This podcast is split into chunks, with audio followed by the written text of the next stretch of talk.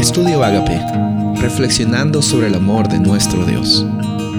El título de hoy es En busca de la verdad, Hechos 17, 26 y 27.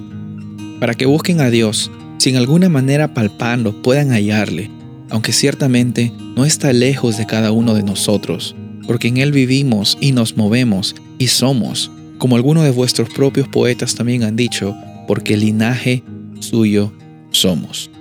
En esta ocasión vemos que Pablo estaba explicando en Atenas acerca de lo impactante que es tener una experiencia de búsqueda de la verdad con un Dios que es el Dios, como dijo, el Dios no conocido, el Dios, el Dios grande, el Dios increíble que está dispuesto a romper las barreras para alcanzarte a ti y alcanzarme a mí.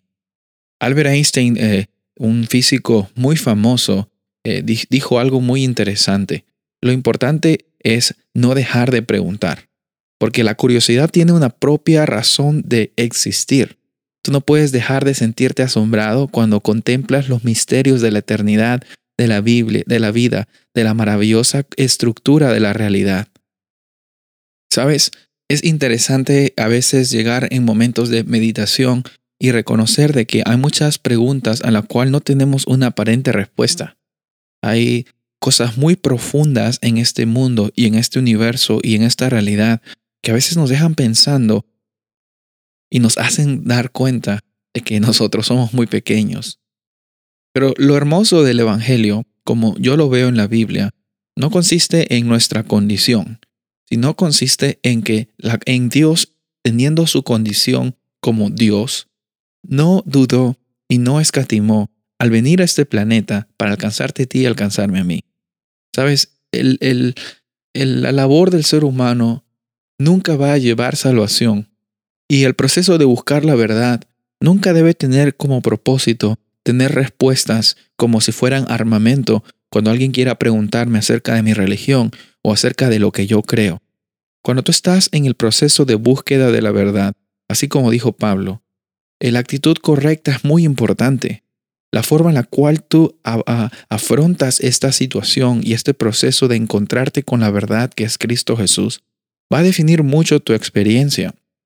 Si tú vas con una actitud prepotente al abrir la Biblia o al querer escuchar y saber de que Dios guíe porque Él tiene que guiar tu vida, Él tiene que darte todo porque tú sientes que te lo mereces todo, pues el Espíritu Santo no va a poder actuar de una forma poderosa. Tú no puedes dar lo que no tienes.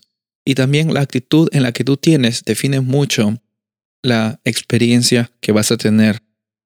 En esta situación, la actitud de una búsqueda de la verdad que nosotros vemos aquí en Hechos capítulo 17 nos muestra de que Pablo estaba apelando, estaba mostrando que la base de una búsqueda de la verdad saludable es reconocer que en Dios vivimos, que por Él es que estamos aquí, si tú tienes la capacidad de escuchar este audio, estás en algún momento caminando o estás en algún lugar en este momento respirando, es porque Dios te da la oportunidad de estar en este planeta.